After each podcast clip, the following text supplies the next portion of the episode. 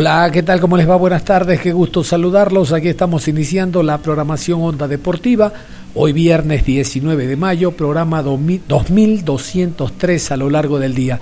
Está jugando, Liga de Quito está jugando en estos momentos su partido ante técnico universitario. Recordar que la fecha se ha iniciado el día de hoy, finaliza el próximo día domingo. Hoy vamos a hablar del otro partido que ya mismo se juega entre Barcelona y Orense, pactado para las 20 horas. Al igual que el partido de este momento, ambos tienen presencia de bar. Vamos mejor a revisar los encuentros que se van a desarrollar en esta decimoprimera fecha. Ya se está jugando en Liga de Quito ante técnico. A las 20 horas, Ciudad de Guayaquil. Estadio Banco Pichincha, Barcelona Sporting Club recibe a Orense Sporting Club. Juez central, Augusto Aragón. Línea 1, Cristian Lescano. Asistente 2, Luis González. Cuarto árbitro, Mario Romero. Asesor de árbitros, Pedro Tenorio. En el bar, Gabriel González. Avar, Edison Vázquez. Encargado de la calidad, Luis Vera. Sábado 20 de mayo, 13 horas, Ciudad de Ambato. Estadio de Muchurruna. Muchurruna Sporting Club recibe a Sociedad Deportiva Aucas. Juez central Guillermo Guerrero. Asistente 1 Denis Guerrero. Línea 2 Darío Morán. Cuarto árbitro René Marín. Asesor de árbitros Franklin Congo. En el bar Brian Loaiza. Avar Verónica Guachambo. Encargado de la calidad Wilson Ávila. 15 horas con 30, Ciudad de Cuenca, Estadio Asa, Banco del Austro. Deportivo Cuenca recibe a Independiente del Valle. Juez central, Robert Cabrera. Línea 1, Dani Ávila. Línea 2, Jorge Ponce. Cuarto árbitro, Clever Aroca. Asesor de árbitros, Marco Correa. En el bar, Rodi Zambrano. Asistente de bar, Kevin Pazmiño. Encargado de la calidad, Sandro Vera. 18 horas Ciudad de Quito.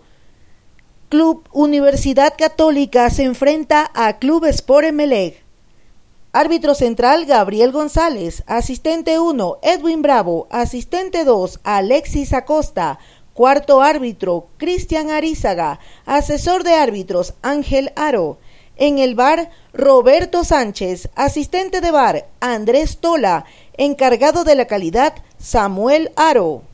Continúa la jornada el día domingo 21 de mayo, 13 horas, en la ciudad de Azogues. Estadio Jorge Andrade Cantos. Gualaceo se enfrenta a Libertad. Juez central, Anthony Díaz. Línea 1, Juan Aguiar. Asistente 2, David Valladares. Cuarto árbitro, Eloy Beltrán. Asesor de árbitros, Félix Badaraco. 15 horas con 30, Ciudad de Quito, Estadio Olímpico Atahualpa. Cumbayá Fútbol Club versus Delfín Sporting Club. Árbitro central, Cristian Guillén. Línea 1, Andrés Tola. Asistente 2, Mónica Amboya. Cuarto árbitro, Henry Arizaga. Asesor de árbitros, Adam Ruiz. Último partido de la fecha número 11. 18 horas Ciudad de Guayaquil, Estadio Cristian Benítez Betancur. Guayaquil City recibe a El Nacional. Árbitro central Rodi Zambrano. Línea 1 David Bacasela. Línea 2 Jonathan Monar. Cuarto árbitro Jordan Montesé. Asesor de árbitros Robinson Galarza. En el bar Diego Lara. A bar Mauricio Lozada. Encargado de la calidad Osvaldo Segura. Uno de los partidos más atractivos de la fecha número 11 se juega en el Estadio Alejandro Serrano Aguilar. Deportivo Cuenca recibe a Independiente del Valle este sábado a las 15 horas con 30 y usted lo vivirá a través de Ondas Cañaris por sus dos frecuencias, 1530 AM y 95.3 FM choque de equipos ganadores, Deportivo Cuenca Independiente del Valle, este sábado en el Alejandro Serrano Aguilar. Toda la información de Ondas Cañaris estará a disposición de ustedes. Deportivo Cuenca Independiente del Valle desde las 15 horas con 30 por Ondas Cañaris.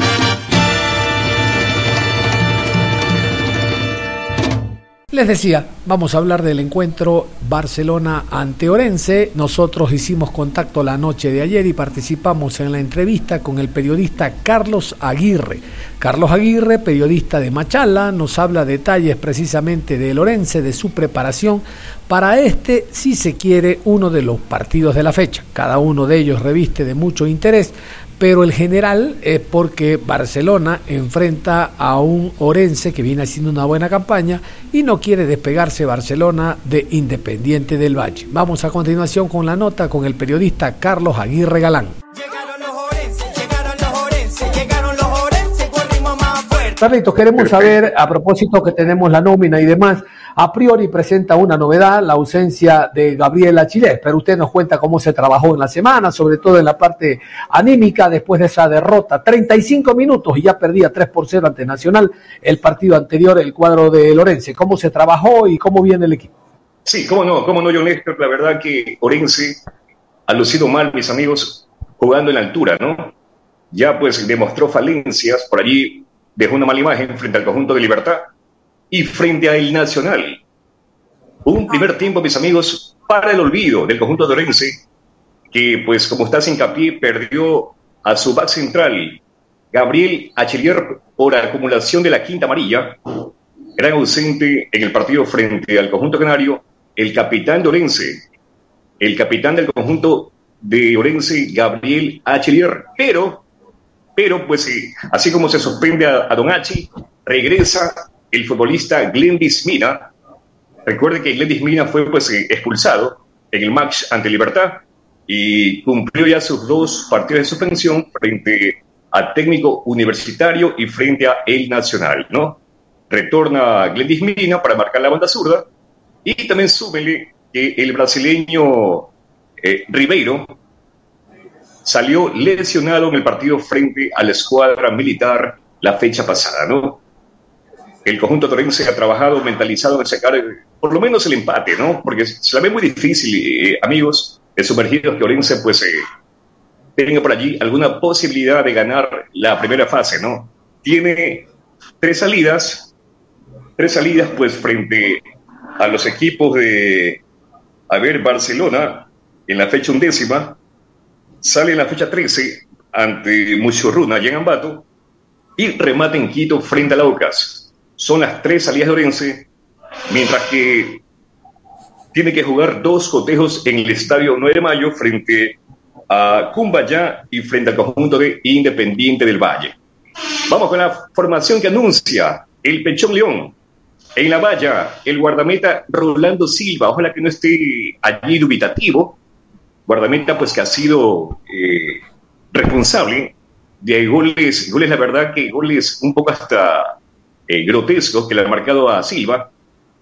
Va la valla Silva en la defensa, pues eh, marcando la derecha está Andy Burbano, una llave central con Oscar Quiñones y lo acompaña Marlon Mejía. Para el hombre que marque la banda zurdas va a ser Glendis Mina. Una mitad de cancha con el futbolista, pues aquí aparece en labor de contención el charrúa Sebastián Asís. Lo acompaña Eri Pluas, más adelante Robert Burbano y José Miguel Andrade. Para dejar pues un poco más adelantado a Cristian Solano y el colombiano Rodrigo Rivas. Ese es el 11 con el que trabajó el Pechón León para su partido frente a la escuadra de eh, Barcelona, pues mañana en el Estadio Monumental, mi estimado Joe Lester. Perfecto, vamos a repartir el naipe, vámonos con Angelito León, integrante también de la programación. Tenemos a Carlitos Aguirre. Eh, Angelito, dele. Claro, qué gusto, qué gusto saludar con el colega, la verdad, escuchar e ilustrarme de todo lo que hace el equipo de Lorense, que reitero, eh, o reiteramos, eh, viene con una baja importante. Yo creo que la experiencia de Chilier le ha servido de equilibrio en muchos partidos que ha jugado el equipo de Lorenzo, tanto en condición de local y en condiciones de, visitante. Coleguita, pero mi, mi pregunta va en torno a uno que llegaba para darle equilibrio al equipo y que no lo veo que está rayando a gran altura, a gran nivel. No sé si pase por el tema de adaptación, no sé si pase por lo exquisito que es Pechón el León en el tema de táctico y que tal vez no, entra, no se compenetra ciento por ciento lo veo en las nóminas, pero no lo veo como titular y me refiero al picante Muñoz. ¿Cómo es el día a día del Picante Muñoz? Eh, ¿Cómo va el tema de adaptación de este importante jugador que todavía, reitero, no termina de rayar a gran nivel en Orense? Bueno, la verdad, esa pregunta nos hacemos todos. Esa pregunta que usted pues, se formula, ¿no? Con respecto al futbolista Adolfo Muñoz, que vino pues como una solución ofensiva. Es más, debutó en el partido de arranque de inicio frente al conjunto de Delfín de Manta, recuerde. Allí Orense empató 1-1. Fue la apertura del torneo Liga Pro, ¿no? En Manta. Inició como titular Adolfo Muñoz. Y de allí en más, el Pechón León, pues que es un técnico que no se casa con nadie, no lo tomó en cuenta en el rol abridor. Adolfo Muñoz, pues amigos, es un elemento eh, eh, que tiene mucha técnica, mucho desdoble, y precisamente en el partido frente al conjunto de Liga de Quito ingresó el cambio Adolfo Muñoz, ¿ah? y fue el hombre, pues, eh, que, a ver, no, fue ante el partido Cuenca, ¿no? Fue el hombre que levantó el centro y apareció Quintana y con un cabezazo venció al guardameta del conjunto Azuayo, ¿no? Y súmele que frente a el Nacional, Adolfo Muñoz fue el, atacante que marcó el gol de Lonrilla en el 3 a 1, donde, repito mis amigos, el conjunto torense dejó una imagen pues insípida, al menos en la primera fase de ese partido, ¿no? Él pues siempre lo ha dicho, ¿no? Ya para mí eso lo conozco cuando voy a algunos equipos, inicio pues de suplente y poco a poco me gano la titularidad, lo dijo pues en una entrevista que se le envié a, ustedes, está allí hablando Adolfo Muñoz, y él dice que pulso a pulso, trabajo a trabajo, en el día a día, nuevamente se va a ganar la confianza del el Pechón León, ¿no? Eh, Orense, si bien es cierto, tiene pues eh, a los arites colombianos Rivas y al argentino Quintana, ustedes pues han visto los partidos, ¿ah? Qué manera de errar, qué manera de fallar, mis amigos, en lo que es la puntillada final, ¿no? más allá de que tiene pues eh, más tres, tiene pues eh, más tres de diferencia, sin embargo, pues eh, usted sabe que siempre es importante marcar goles a los rivales antagonistas. ¿no? Esperemos que pues Adolfo Muñoz siga pues sumando, sumando pues partidos, siempre y cuando lo ponga en la cancha pues el profesor Pechón León y que sea un aporte para la escuadra machaleña, estimado Lito. ¿ah?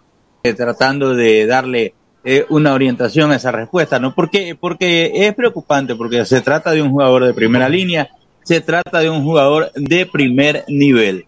Robert, Robert Burbano se ha sentado, pero ¿cuán, eh, ¿cuán básico se vuelve el jugador en esta planificación del pechón que usted lo ha resaltado de buena forma? No se casa con nadie. Sí, efectivamente, efectivamente, pues, eh, eh colega, es más, en el partido frente al conjunto de, de técnico universitario, fue pues eh, catalogado como el futbolista MVP. Así le dicen, ¿no?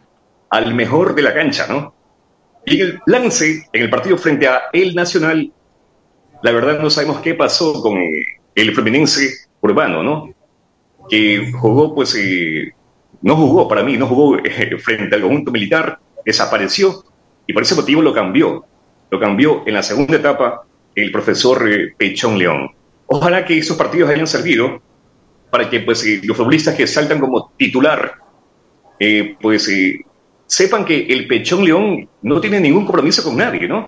Usted vio la, la, imagen de televisión cuando el Pechón León pues, perdía en forma categórica 3 a 0 frente al conjunto militar, la cara de preocupación, ¿no?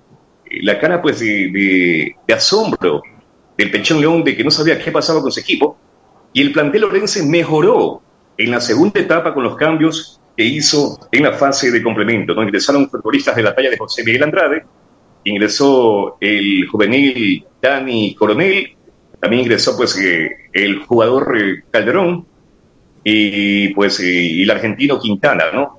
Allí le cambió la faceta Orense, pero lamentablemente ya era muy tarde porque tenía tres goles en contra. Orense, mis amigos, viajó con la convicción de sacar un resultado positivo en Guayaquil, sabemos que es difícil, ¿eh?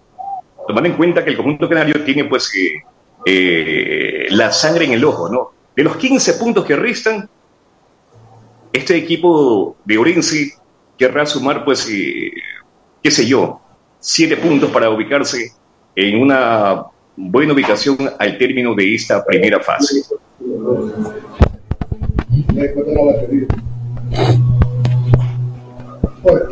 A ver, eh, vámonos ahí con Joe Stick. Mi querido Joe, ¿tiene alguna inquietud para Carlitos Aguirre? Sí, por supuesto, son dos preguntas. Me gustaría saber, eh, la primera es, desde el día lunes hasta hoy, el jueves, sabemos que ya está en la ciudad de Guayaquil el equipo orense.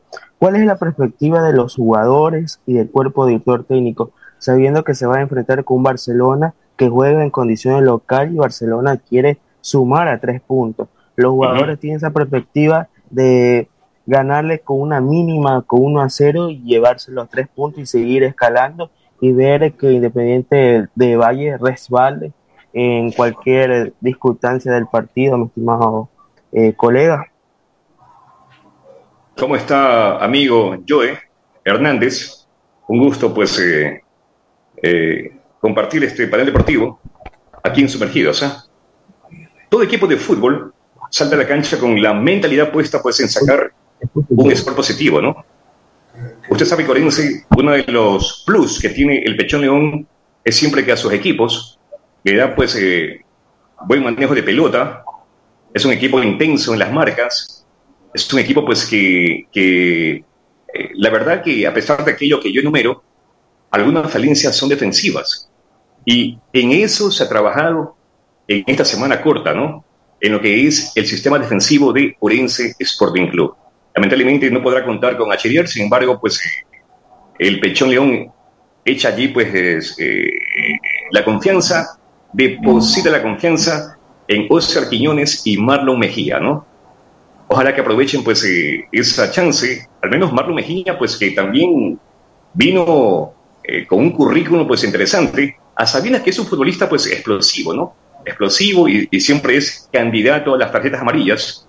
Pero lo que usted me pregunta, Orense pues eh, viajó mentalizado en sacar por lo menos el empate. Aquí sabemos que el equipo que va a estar desesperado, el equipo que va a saltar a la cancha desde el minuto uno, pues va a ser Barcelona que va a buscar la valla del guardameta Rolando Silva, ¿no? Orense es un equipo pues eh, que cuando le mete pelotazos Eric Pluas al colombiano Rivas, este saca provecho muchas veces de su potencia, pero a veces, mis amigos, tiene una falla que es la puntillada final, ¿no? Esperemos que sea un buen partido, ¿no? Que sea un buen partido, pues, y que el que gane sea el respetable que acuda mañana en la noche al Estadio Monumental del Conjunto Canario, mi estimado Joe. Ok, mi segunda pregunta me gustaría saber si el, equipo forense con la directiva Barcelona Sporting Club pagó a media el bar o solamente Barcelona pagó el bar por completo o fueron en la parte de mitad, mitad, mi estimado colega. Sí, perfecto. Tengo entendido que lo que es el sistema del VAR, pues eh, en este caso lo pidió Barcelona para todo el año cuando juegue ah. En condición de local, ¿no? Cuando juega de local, pues el conjunto canario eh, hizo la petición de que sus partidos, al menos en esta temporada, pues los va a jugar con el sistema del el video asistente referí, ¿no? Orense es un equipo que también lo está solicitando, lo está pidiendo, ¿no? Porque la verdad que, amigos, de los cuatro años que lleva Orense en la Serie A, este ha sido pues eh, eh, un año eh, muy importante, un año de revelación, donde pues Orense está allí, mis amigos, peleando en las primeras casillas del fútbol ecuatoriano. La meta es jugar torneo internacional, pero ojo, no la Copa Sudamericana, sino la Copa Libertadores de América. ¿Y por qué le digo, pues, le hago, le hago ese pequeño énfasis? Claro, sin minimizar la Copa Sudamericana. Pero si Orense clasifica una Copa Sudamericana, mis amigos, le puede pasar lo mismo que le sucedió a Deportivo Cuenca y lo mismo que le pasó al Delfín de Manta, ¿no? De enfrentarse a equipos de más linaje, de más envergadura y quedar eliminados en esa fase, ¿no? Por eso se busca el objetivo de clasificar a un torneo internacional, pero que sea la Copa Libertadores de América, mi estimado Joe. Muchísimas gracias, mi estimado colega Carlos. Vamos contigo, John. Perfecto. Antes de ir con Andrés Josinaga, déjeme hacer una aclaración. Barcelona envió un cheque a la Liga Pro, en este caso, eh, para el tema VAR, por el semestre, exceptuando los partidos con Aucas, Liga e Independiente, porque ellos piden VAR de manera directa. Y si por ahí sale algún otro que de manera directa quiere pedir tal, pero Barcelona envió un cheque de antemano por aquello de que con semana y media de anticipación la herramienta de VAR tiene que estar presente en los escenarios deportivos. Don Andrés Osinaga, Paredes, mi querido Andresito, adelante. ¿Qué tal? Este, sí, ya solucionado el problema técnico que se me presentó. Eh, mi querido Carlos, una consulta. Bueno, una, pregunta que valdría por dos. Eh, la afición machaleña está me imagino que conforme, pero está satisfecha con, el rendimiento de Orense y la dirigencia también. ¿Están contentos con el trabajo de, del profe Pechón o después de haber estado segundo y ahora estar cuarto, han, empezado las dudas en, en la ciudad de Machala? Bueno, ¿qué tal? ¿Cómo está, colega? Buenas noches. Usted conoce que acá en Machala, acá pues en la provincia de El Oro, han existido muchos equipos que han estado en la Serie A, ¿no? El caso de Carmen Mora, el Audaz Octubrino, el equipo de Santos del Guavo, también un equipo llamado Atlético Audaz. Claro, luego también pues eh, de Carmen Mora pasó a llamarse Bonita Banana, actualmente pues está en la segunda categoría, y con el respeto que se merece, dígame, dígame, colega. Audaz, Audaz Octubrino también.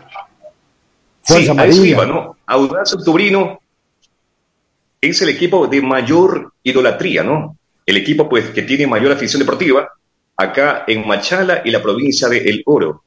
Es el ídolo de la afición orense. Sin embargo, en Machala, mis amigos, en El Oro, se dio, pues, eh, un fenómeno Estuvimos 17 años, escuche bien, ¿ah? 17 años sin fútbol profesional.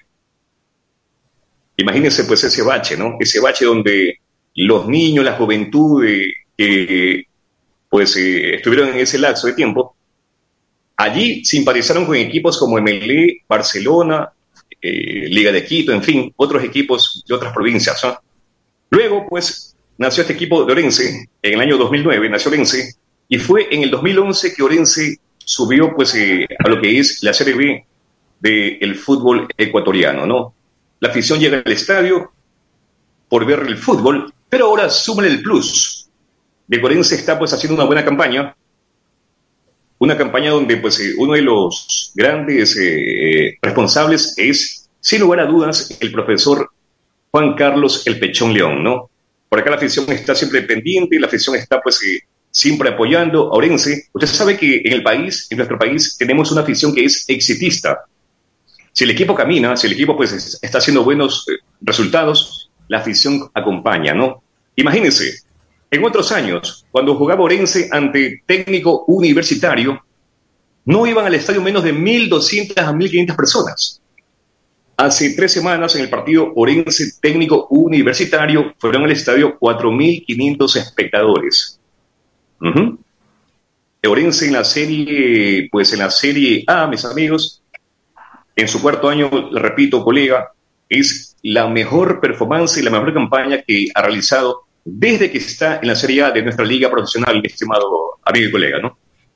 No, sí, sin duda, sin duda que sí, pero a lo que voy es que precisamente por eso del exitismo que existe en la fanaticada, luego de haber estado segundo y ahora este, haber tenido unos resultados que lo han hecho trastabillar, eh, ¿sigue el apoyo o ya, o ya el público machaleño dice carrera de caballo y parada de burro? ¿O, o, ha habido esa desilusión?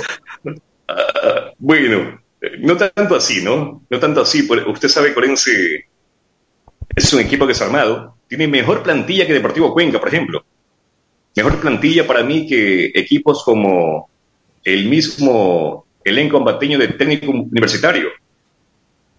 Yo pienso que si no se consigue un resultado positivo frente al conjunto canario, la afición va a seguir apoyando a Orense, porque se le vienen dos partidos aquí en el Estadio Macharleño frente al Cumbayá y frente a la escuadra de Independiente del Valle, ¿no? Eh, la afición pues está eh, pendiente, contenta y sin lugar a dudas va a seguir apoyando el conjunto de Orense Sporting Club. Ahora, este, mi querido Carlos, perdón que, haya acaparado la conversación. Eh, el objetivo, el objetivo de dirigencia y cuerpo técnico antes de que arranque el campeonato, ¿cuál era? ¿Clasificar a una Copa Internacional o mantener la categoría? Porque creo que con los resultados que se están dando hasta el momento, eh, se pueden obtener cualquiera de los dos. Eh, este es un buen colchón el que está haciendo la primera etapa el conjunto de, de, Orense para meterse a una copa a una copa sudamericana. Me da esa impresión de que debería suceder eso, manteniendo manteniendo el nivel, manteniendo la regularidad, puede ser el equipo puede ser uno de los equipos que al final del torneo representa a Ecuador en, en una sudamericana. O, no, o, o, el, o el objetivo era otro. Recuerde que el año pasado, Orense Sporting Club con un plantel pues eh, un poco limitado, estuvo a un tris, a un tris de meterse a un torneo como es la Copa Sudamericana, bajo la conducción, la tutela del profesor Juan Carlos León. Él fue pues que armó el equipo este año y pues eh, el objetivo, mis amigos, es, como le dije hace rato, clasificar a un torneo internacional pero el objetivo es que sea la Copa Libertadores de América. Lo que usted manifiesta es una gran verdad, ¿no? Eh, Orense intenta hacer pues un colchón de puntos para pues eh, pelear con todo lo que es la segunda fase de la Liga Profesional Ecuatoriana. Ahora, si no llega a la Libertadores y llega a la Sudamericana, no creo que se vayan a poner bravos en Machala. Bienvenida sea, bienvenida sea. Lo que pasa es que le dije lo que le pasó al Delfín Banda, de Deportivo Cuenca, ¿no? Se enfrentaron equipos de mayor linaje y mire lo que pasó, ¿no? Clasificaron MLE y Liga Deportiva Universitaria. Claro, claro, claro que sí. Diosito. Bueno, sí, yo tengo la última, Carlitos, para no cansarlo y agradeciéndole la gentileza. Mire, el martes anterior tuvimos en esta programación a Juan Carlos León. Hablamos todo tipo de temas, alrededor de una hora. Lo tuvimos por esta plataforma, Sumergidos en Fútbol, y también en Radio Ondas Cañaris, el programa Onda Deportiva, donde estamos saliendo en estos momentos. Y hablamos de los canteranos, de las fuerzas básicas, de divisiones menores nos habló de cinco o seis futbolistas, nos dio los nombres y algunos que son, eh, que forman parte de la estrategia como Solano, los mismos chicos Quiñones, este coronel que ha ingresado, Plúas y demás. ¿Cuál es el sentir de la prensa, usted con la experiencia que tiene, porque bien nos hacía un retro de otros equipos machaleños y orenses en general, este último equipo que le ganó a Deportivo Cuenca en la Copa Ecuador el año pasado, el que ahora no se llama Carmen Mora, ¿se acuerda? Le ganó allá, Bonita Banana le ganó en el Guago, ¿no? Pero lo interesante es cuando llega una persona y empieza, exacto, en pasaje, y empieza a sacar jugadores para dejarlos en beneficio de la ciudad y la provincia. ¿Cómo analizan ustedes estas fuerzas básicas, estas divisiones menores, estos jugadores que ya alternan con jugadores de primera categoría? Nos hablaba, por ejemplo, que Achillier es el primero en llegar, el último en irse, que es un hombre que acata todo lo que le dice el técnico, más allá de la experiencia y el recorrido que tiene, pero eso es bueno para que el joven lo observe, ¿verdad? Y se dé cuenta de que aún en posiciones estelares nunca uno termina de aprender. ¿Cuál es la idea que ustedes tienen sobre los jóvenes que están saliendo de la mano con el equipo de primera con Pechón.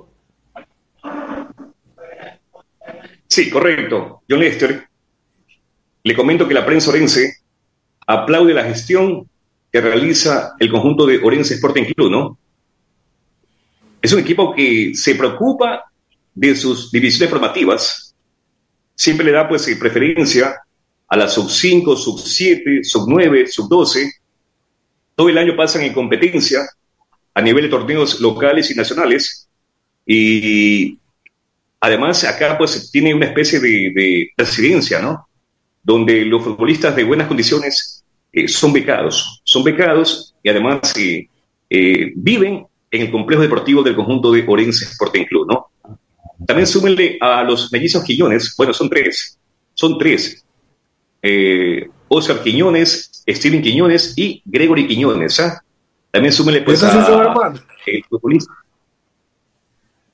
Estos son hermanos, no como los primeros, que no eran ni, Correcto. No eran ni vecinos. Correcto. Y dicen que las comparaciones son odiosas, ¿no? Pero Orense trata de emular el trabajo del conjunto de San Olquí y del equipo del Valle, que es bueno, ¿no? Preocuparse en las formativas, de dotar de todos los implementos a las divisiones formativas. Es el único equipo de aquí, pues en Machala, en el Oro, que trabaja en ese tema. Le da importancia, pero de forma seria, a las formativas. Al fin de cuentas, mis amigos, es el futuro del balompié de la divisa de Orense Sporting Club, ¿no? Eh, hay algunos futbolistas que han emigrado, han salido otros equipos. Por ejemplo, pues eh, hay un muchacho, Ariel Hall, que pues eh, hasta el año pasado militó en el Cumbayá, ¿no?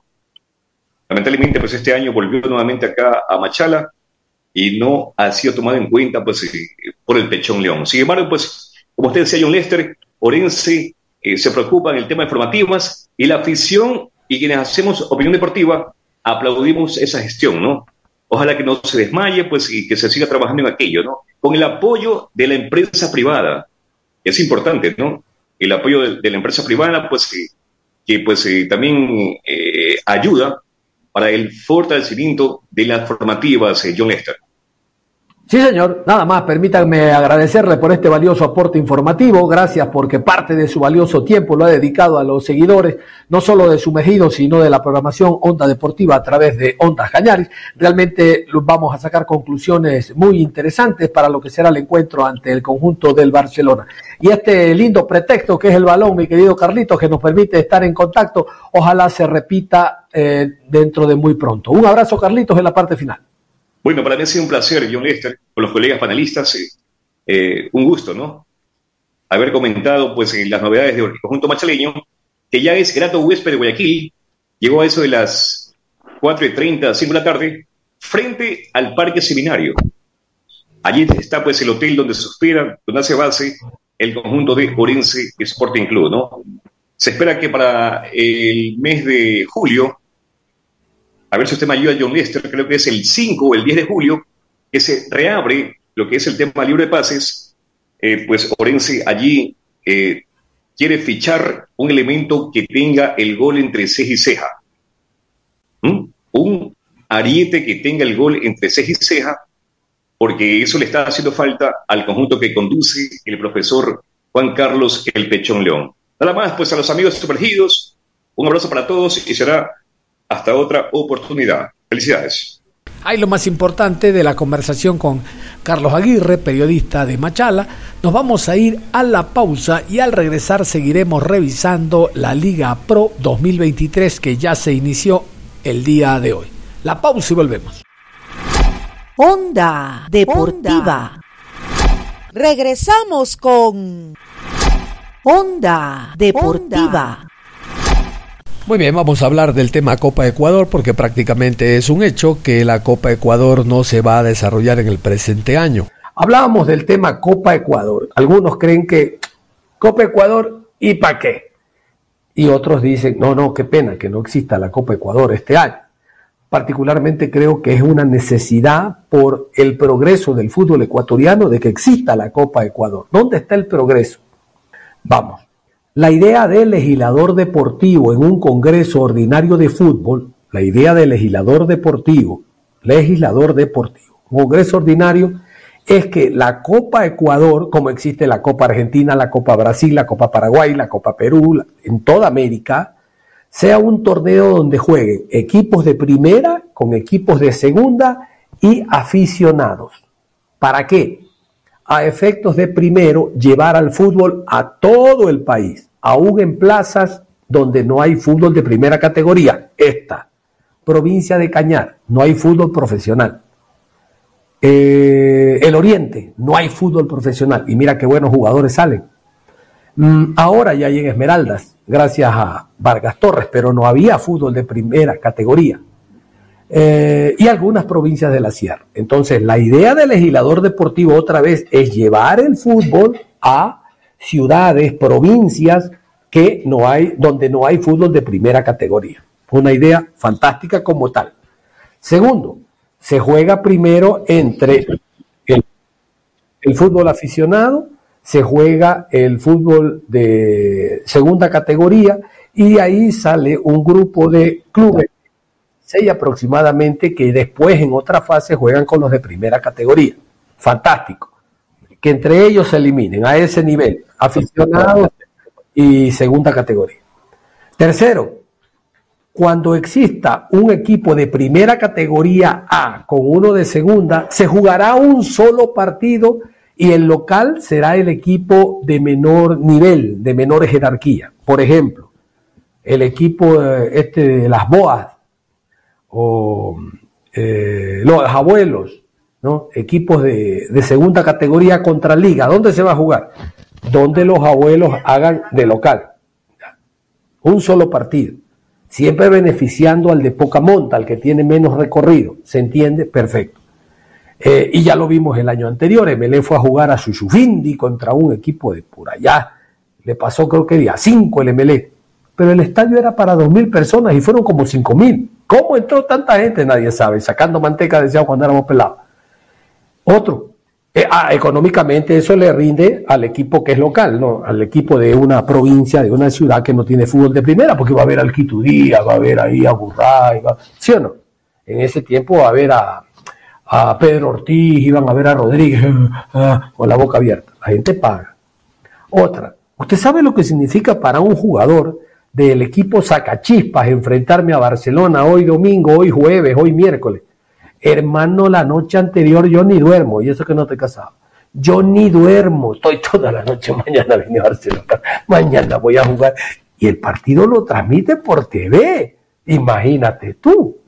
Entonces, son estos extras que hacen el atractivo de la Copa Ecuador. ¿Se acuerdan un partido Santa Rita, Barcelona. De ahí salió un muchacho que llegó a Barcelona a jugar.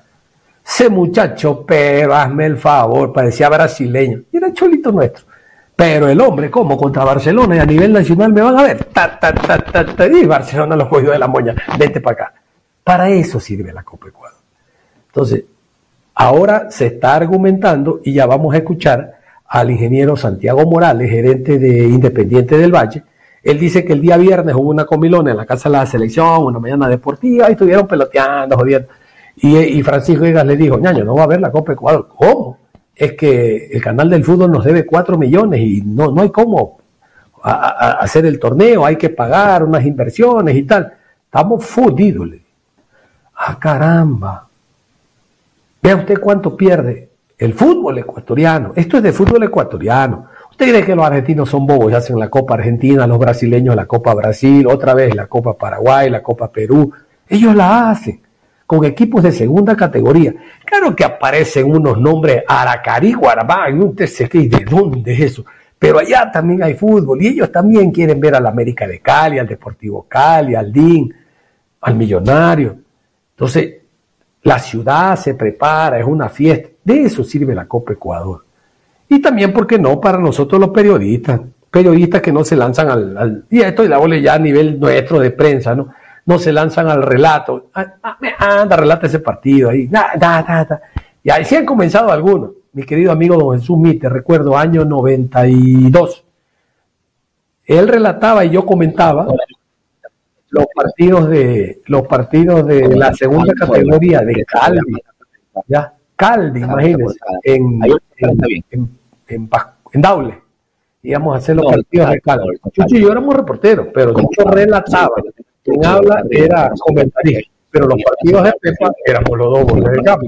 Pero ahí uno comienza a darle. Así son los futbolistas acá. Y es una lástima que el fútbol de, primer, de Copa Ecuador. Eh, pero en todo caso, llamamos a escuchar al ingeniero Santiago Morales para tener los elementos de juicio porque aún oficialmente no hay un comunicado de la ecuatoriana. Ojalá entre el día de hoy, la noche y mañana haya para hoy una cablera y diga yo yo voy, yo hago, yo mando y apoye precisamente esta idea, ¿no? Eh, ojalá, ojalá esto ocurra en beneficio local. Sí, señor. Y vamos nosotros a consultar la opinión de Andrés Osinaga, periodista deportivo, que además es director técnico sobre eh, este tema. Queremos que él nos dé algunos detalles. Andrés, no sé si nos estaba escuchando. Te estaba escuchando sobre el tema de Copa Ecuador y estaba que me mordía la lengua, que quería participar.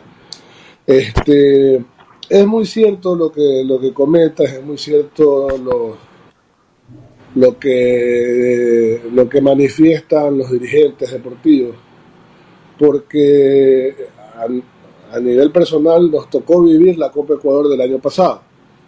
Eh, una Copa Ecuador que se reorganizó, una Copa Ecuador que tuvo un nuevo sistema. Recordemos que la primera Copa Ecuador se jugaba eh, en dos años, la primera parte a finales de, del 2023, por poner el ejemplo, y la segunda parte eh, a mitad del 2024. Eh, pero el año anterior la Copa Ecuador se llevó toda dentro de un mismo año con eliminaciones de, equipos de primera, con equipos de segunda categoría y demás. Y mira, nosotros tuvimos con el FC Isotec eh, el gusto, el gusto de eliminar a América de Quito y jugar la segunda ronda contra el Gualaceo Sporting Club. Y todavía estamos esperando el premio de, de Federación Ecuatoriana de Fútbol. Eh, ese premio por pasar la primera ronda fueron de 10 mil dólares. Todavía no estamos esperando. Entonces, eh, la dirigencia, la dirigencia del club, eh, ellos asumieron ese, ese valor, porque obviamente fue un logro deportivo que tuvimos. Entonces, la dirigencia a los, no recuerdo si a los 15 o 21 días dijo, señores, aquí está el premio, tengan, cobren, lo celebramos, estuvo lindo el premio. Y después el tema, eh, o sea, ellos, a ellos ese, ese dinero no les ha llegado.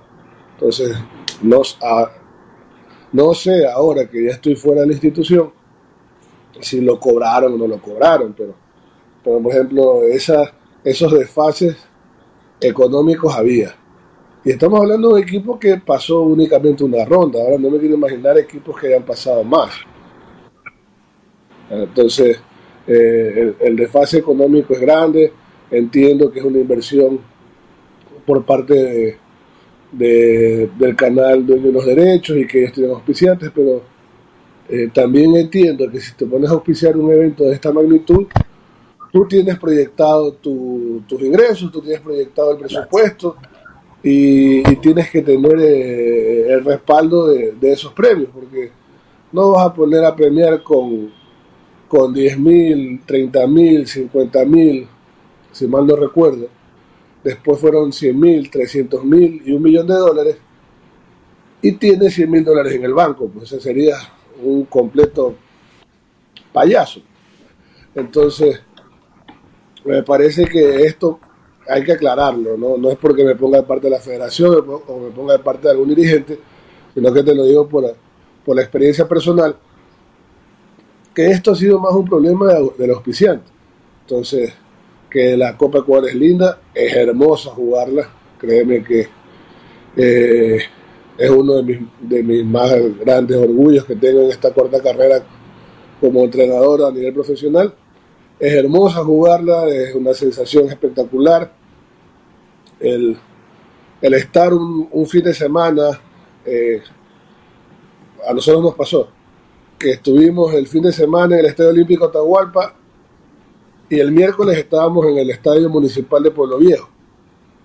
Entonces, eh, son cosas que eh, vivir esas dos realidades del fútbol estar en escenarios del ascenso, en esos escenarios que son, que son más sencillos a tener la posibilidad de estar en un, escenario histórico como nos tocó en el, en el Atahualpa, un escenario con mucha, con mucha historia a, su, sus espaldas, ¿no? Pero son las oportunidades que te dan, el hecho de, de mostrarte, el hecho de estar a nivel nacional, el hecho de tener prensa detrás. y prensa a nivel nacional, porque eh, te hablo desde lo mediático. Si bien es cierto, eh, estábamos representando a la provincia y había el interés por parte de la prensa local, llegamos a Quito y había el interés por parte de la prensa de Quito, había el interés por parte de la prensa guayaquileña, había el interés por parte de, medios, de, agencias, de agencias deportivas internacionales. Entonces, todo eso representa la Copa Ecuador, sumando al comentario que tú manifestabas, este, John. No solo es la proyección del jugador, que, que el jugador cuando va a, actuar o va a tener ese partido, eh, la motivación es diferente, sino que también para uno como, como entrenador o como integrante de un cuerpo técnico, también la motivación es distinta, pues sabes que estás ante otros ojos, ante otra mirada, ante otra posibilidad. Y, y, que, que se pueden presentar eh, oportunidades distintas tras un, tras un buen torneo, que en este caso es un torneo a nivel nacional y vamos a ratificar nosotros entonces esta no realización del torneo Copa Ecuador en la voz de Santiago Morales, quien indica que se reunió con gente de la ecuatoriana de fútbol y ahí el ingeniero Egas le comunicó que este año por lo menos este torneo no se va a desarrollar en el país. El día viernes hubo una mañana deportiva en la casa de la selección. Eh, fruto de una invitación de, la Federación Ecuatoriana de Fútbol a todos los directivos de los clubes, tanto de la Serie B como de la Serie A de todo el país, en la que asistimos muchos, muchos directivos y de muchos clubes. Fue un día muy, muy, muy fraternal, muy, muy bonito en el que se compartió deporte, una, una buena comida y, algún dato de escuchar música y poder compartir algunas conversaciones con, los colegas. En esta reunión se topó esos temas, el presidente Francisco Egas fue muy claro en expresar que existe demora de, un buen tiempo del, del, canal que tiene los derechos del canal del fútbol y de las eliminatorias del mundial y que eso le, ha causado un desfase importante en su, en su flujo y que por eso no ha cancelado todos estos valores, los que usted hace mención, que es el premio al, a la Copa Ecuador y el premio al fútbol femenino. Eh, existe el ofrecimiento que para el próximo mes de junio ya se puedan igualar en esos pagos en todo caso son dineros importantes que, mucha falta nos, nos hacen las economías de los clubes, pero que entendemos el, momento que se está pasando. Por otro lado, también se habló del, de la Copa Ecuador para este año 2023, la cual no se va a llevar a cabo. Eh, nos manifestó Francisco que por el mismo motivo en el que estaban con ese desfase era difícil el, poder organizar este año la Copa Ecuador al no tener un auspiciante de televisión que pueda transmitir estos partidos.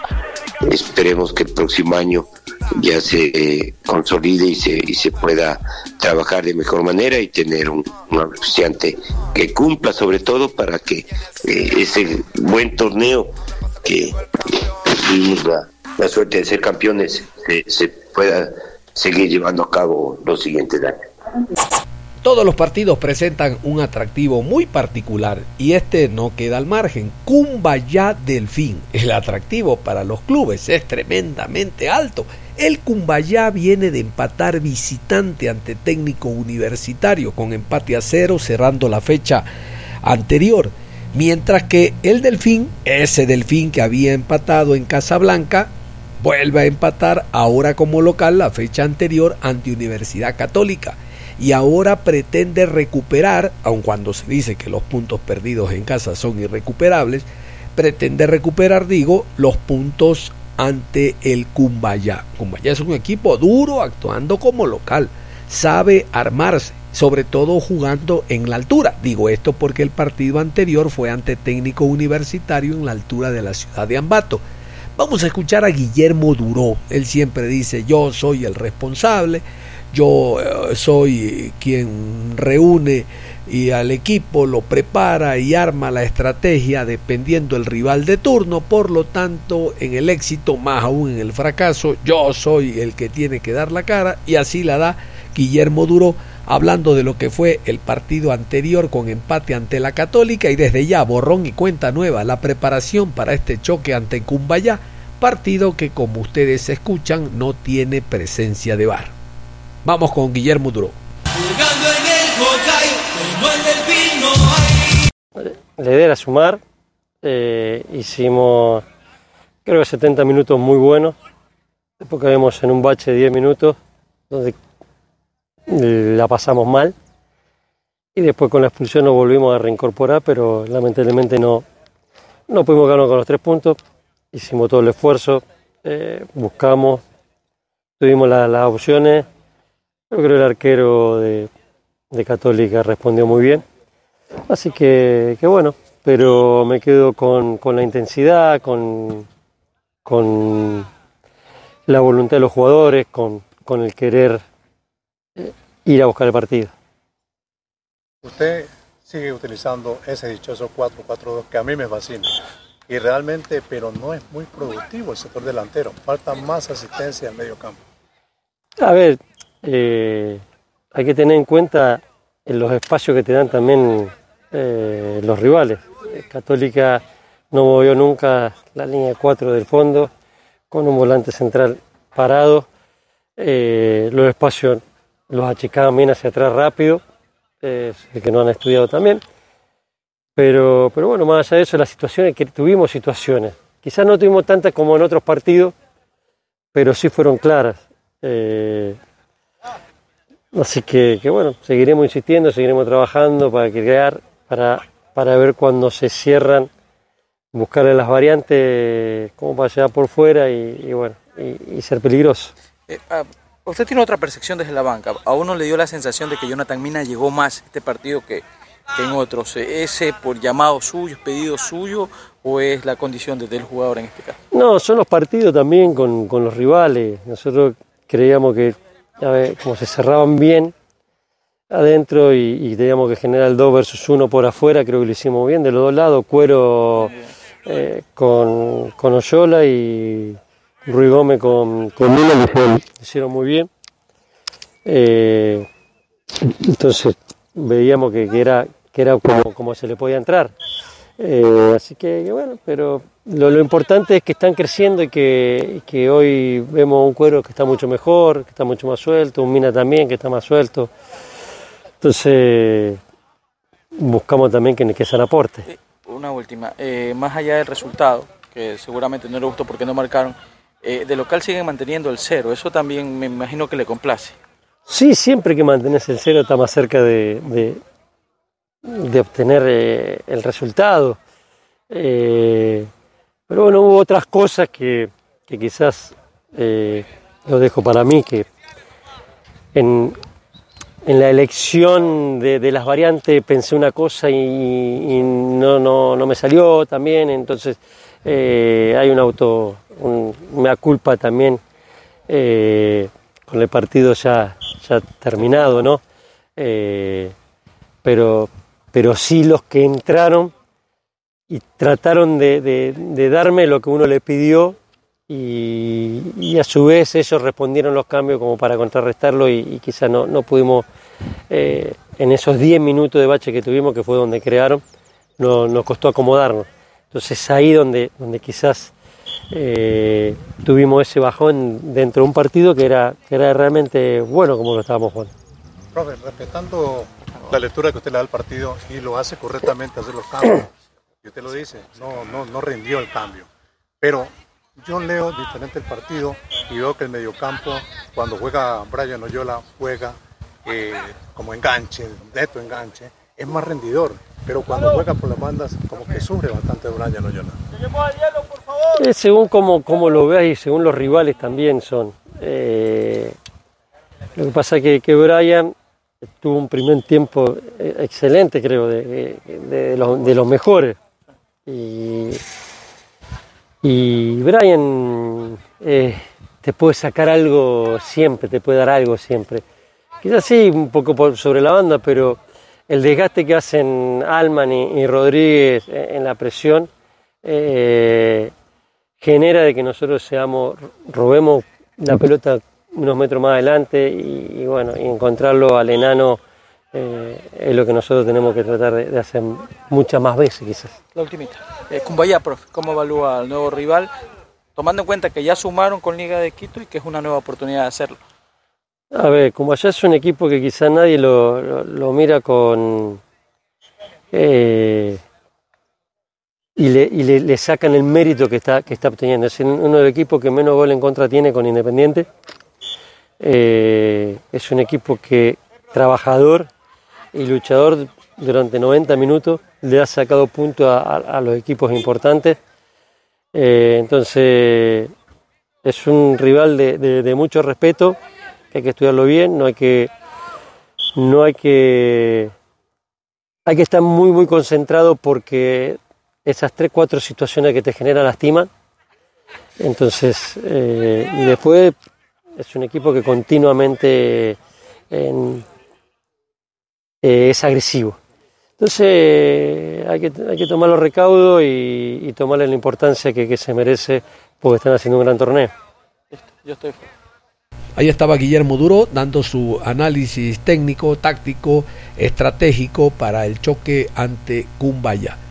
Hay, un punto altísimo que tiene el Delfín, es reconocido por todos, es su preparación física. En un torneo irregular como el nuestro, una semana en el llano, otra en la altura, dependiendo, a veces son dos en el llano o dos en la altura seguidos, pero no quita que tengas una buena preparación física.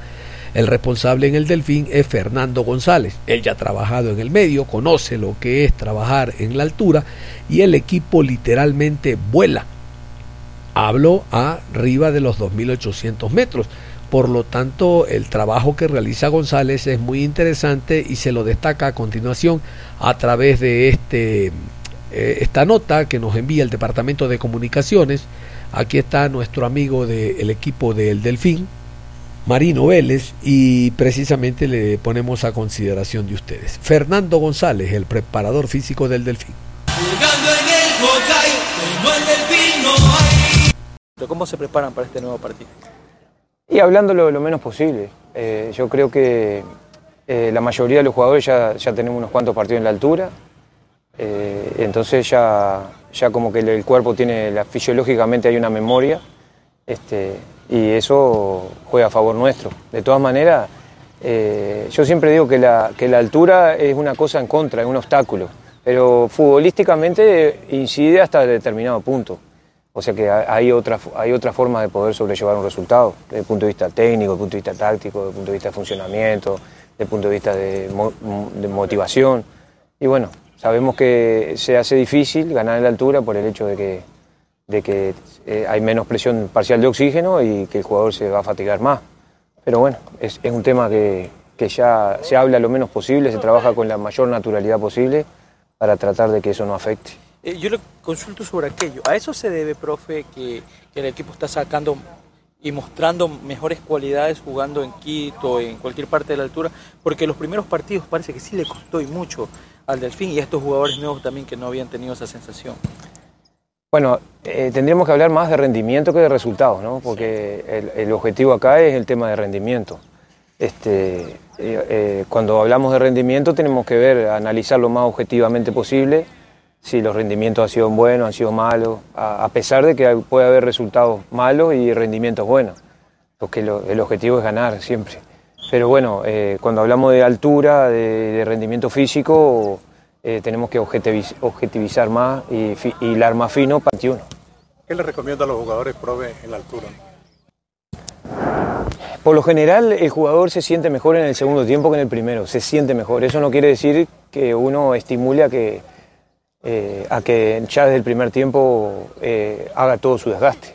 Este, hay hay muchos, muchas visiones de eso, hay muchos libros, eh, hay, muchas, hay una parte técnica, pero también hay una parte que es a experiencia. Me acuerdo que Marcarián decía que había que atacar, jugar con tres delanteros, hacer un equipo largo y después sacar los tres delanteros y poner otros tres delanteros nuevos y, jugar con tres puntas lejos. bueno, y eso le daba mucho resultado porque él jugó en Bolivia y, trabajó en Bolivia y llegó a la final de la Copa Libertadores. Este, pero hay muchas maneras, ¿no? Lo otro es manejar los tiempos de los partidos, las pausas, este, las pelotas muertas. Y yo creo que eso ojalá fuera tan fácil de decir, bueno, vamos a jugar a media máquina el primer tiempo y después el segundo tiempo, y si vamos perdiendo 2 a 0 el primer tiempo, se te acaba todito todo el argumento, ¿no? Entonces hay que ser inteligente, hay que manejar las pausas, el trabajo físico hay que llegar bien físicamente, hay que hacer una entrada en calor larga, pausada, con muy buena hidratación sobre todo, hay que tener un buen descanso y después tratar de que futbolísticamente seamos mejores que los demás. Y ahí está el secreto. Nada más cerramos la programación deportiva a esta hora de la tarde, invitándolos como siempre a que continúen en sintonía de Ondas Cañares.